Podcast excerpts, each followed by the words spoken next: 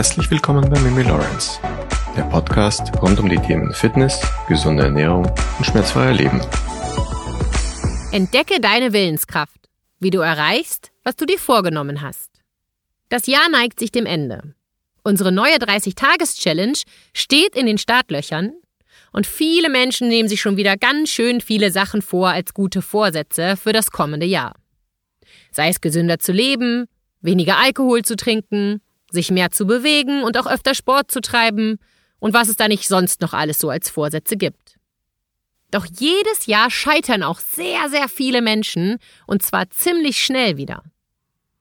Daher wollte ich euch heute einen kleinen Leitfaden an die Hand geben, wie du es auf jeden Fall schaffst, deine Willenskraft zu stärken und ab jetzt immer das zu erreichen, was du dir vorgenommen hast. Sponsor der heutigen Episode ist die Firma Brain Effect. Meine absoluten Lieblingsprodukte und täglich bei mir und Laurentius im Einsatz sind Gut Care bzw. Daily Gut für ein gesundes und gut funktionierendes Mikrobiom.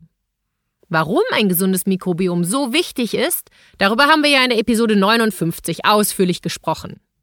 Aber auch wenn du mit einem Blähbauch zum Beispiel zu tun hast, ist Daily Gut eine wahre Hilfe.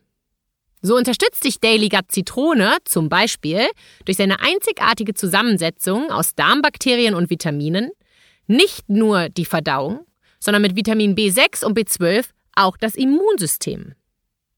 Neben Daily Gut nehme ich auch jeden Abend vor dem Schlafengehen zwei Magnesium-Gummies, da unser Körper gerade nachts Magnesium benötigt. Ja, und natürlich hat Brain Effect noch ganz viele andere tolle Produkte, die auch immer wieder bei uns zu Hause Einsatz finden. Omega-3, Vitamin D3, die Immungummies, die Hormon-Balance-Kapseln und Fokus. Das sind alles Top-Produkte, die ich euch ja auch schon vorgestellt hatte. Mit dem Code MIMI sparst du mindestens 15% aber es gibt wöchentliche Aktionen und daher lohnt es sich, immer mal wieder auf braineffect.com vorbeizuschauen und mit meinem Code MIMI die Sachen einzukaufen, die du gerne hättest. Ihr habt mir so viel Rückmeldung gegeben, dass ihr diese kurzen und kompakten Episoden so toll findet, dass ich heute gar nicht lange um den heißen Brei herumreden möchte, sondern direkt in die Materie und in die Tipps eintauche, die dir helfen werden, deine Willenskraft zu stärken. Beginnen möchte ich mit einem Beispiel. Stell dir mal vor, deine Wohnung ist ein reines Chaos. Eins steht fest, du musst aufräumen, putzen und auch ausmisten. Aber es ist einfach so viel, dass du gar nicht weißt, wo du anfangen sollst. Mein erster Tipp lautet, teile Aufgaben in kleine Häppchen auf. Sind wir mal ehrlich, wie oft haben wir alle schon mit eben zum Beispiel Ausmisten angefangen und dann haben wir doch einfach die Sachen wieder zurück in den Kleiderschrank gesteckt, die Kiste zugemacht, Deckel zu, Tür zu, alles aus den Augen, aus dem Sinn und wir haben uns wieder etwas anderem gewidmet. Mir ist es auf jeden Fall früher super, super oft so ergangen. Es erschien irgendwie ab einem bestimmten Zeitpunkt, und bei mir war das immer relativ zu Beginn meiner Ausmistaktion, immer als hoffnungsloses Unterfangen.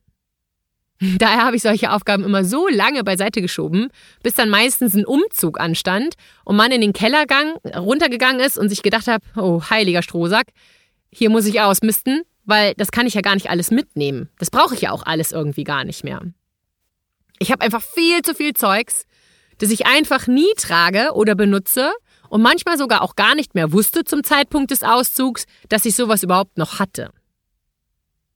Die Frage lautet also, wie bekommen wir solche schier unlösbaren Aufgaben hin?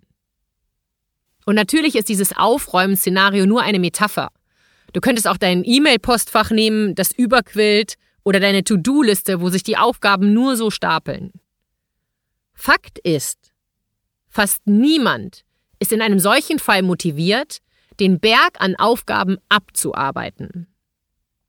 Und wie du es jetzt dennoch schaffst, dich aufzuraffen und die Dinge auch zu lösen, das verrate ich dir jetzt. Und zwar mit der sogenannten Salami-Taktik. Salami-Taktik bedeutet, eine große Herausforderung, Aufgaben, Projekte oder ähnliches, wie die namensgebende Wurst sinnbildlich in kleine Scheiben zu zerlegen. Wenn du nun eine große Aufgabe oder ein großes Projekt in viele kleine Teilschritte oder Zwischenergebnisse gliederst, entsteht daraus ein ganz, ganz großer Pluspunkt. Und der nennt sich deine Motivation. Denn du musst nicht mehr in einem Schritt eine gewaltige Leistung vollbringen. Stattdessen gehst du sozusagen Scheibe für Scheibe voran und konzentrierst dich darauf, diese eine Teilaufgabe zu schaffen. Und genau das wird dir gelingen und genau das führt dazu, dass deine Motivation sich steigern wird. Ebenso erhältst du durch diese Unterteilung eine bessere Übersicht. Wenn du ein großes Projekt in viele Teilschritte aufschlüsselst, bekommst du ein besseres Bild dafür, wie der Weg zum Ziel denn ausschaut.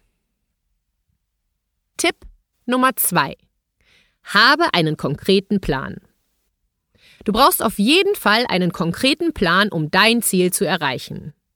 Wenn du aber trotz der Salamitaktik und des konkreten Planes es nicht schaffst, deine Ziele einzuhalten, dann heißt das nicht, dass du faul bist oder unfähig.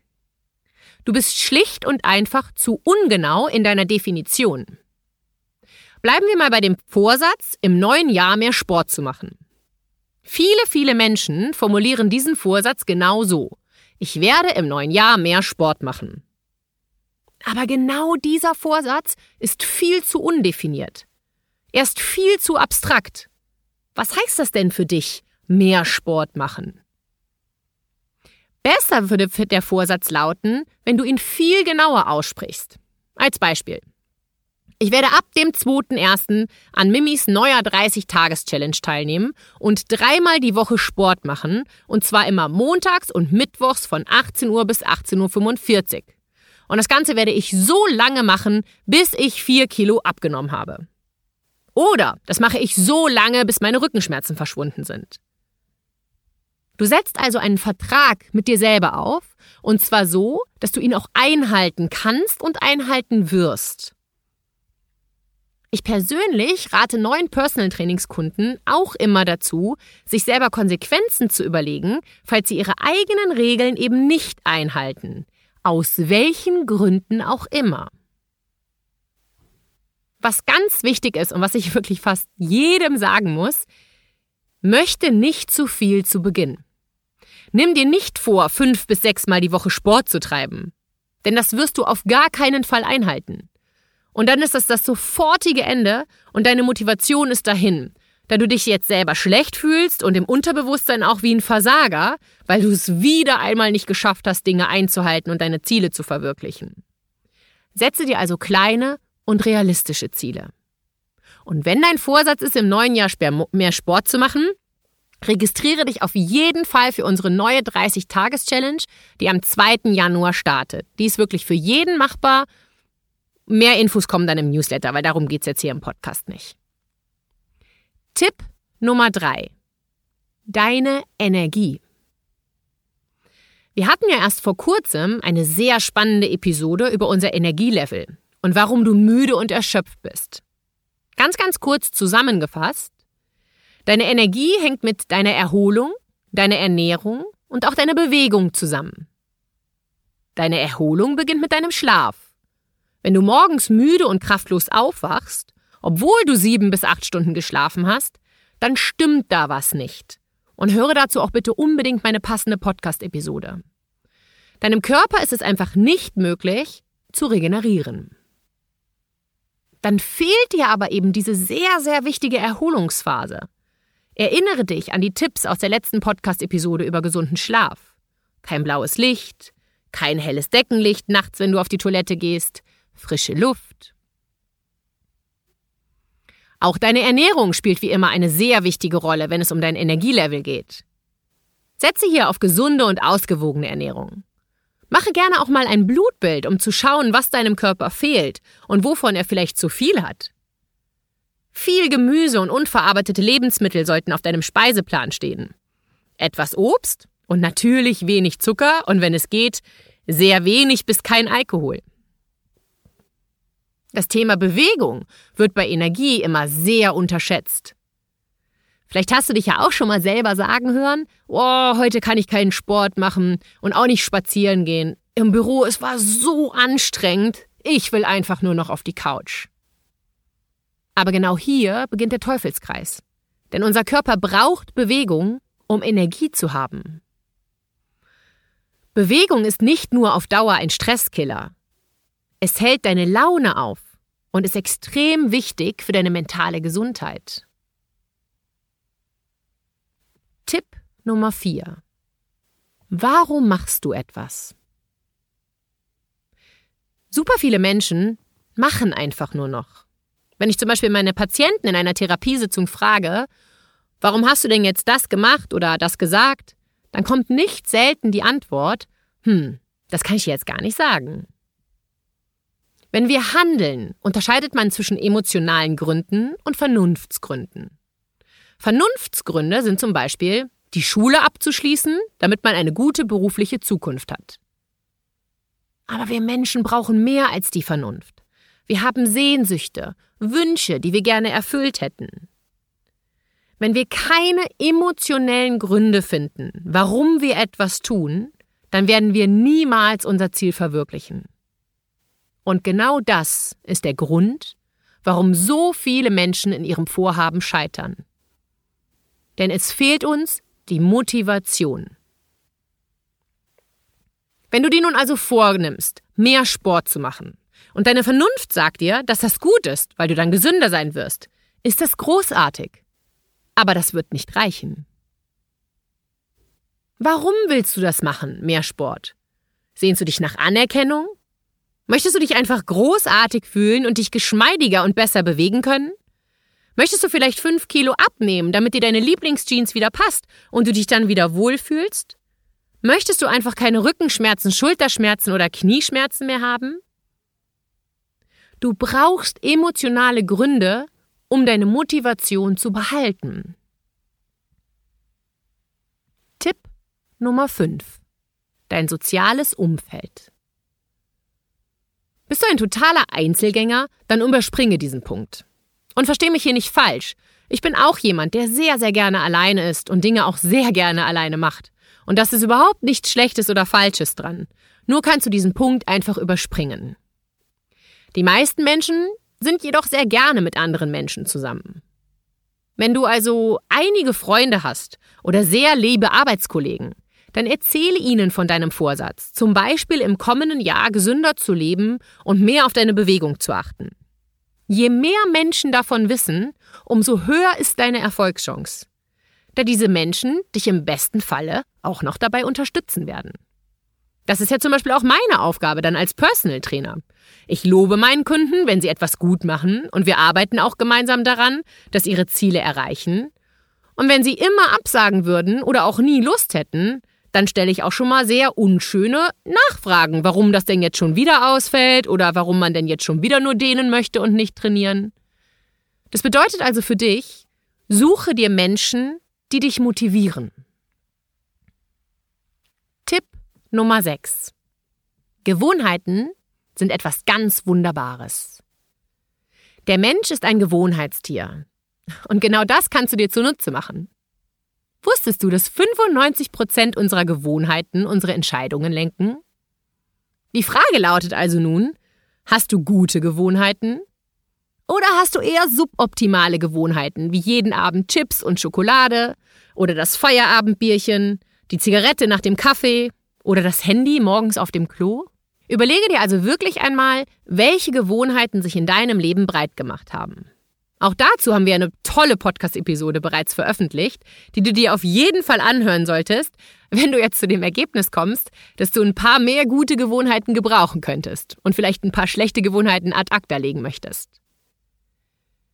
Wenn du bei deiner Bestandsaufnahme aber nun merkst, dass da einige schlechte Gewohnheiten sind, die du gerne ablegen wollen würdest, verrate ich dir auch jetzt schon mal ein paar kleine hilfreiche Ticks.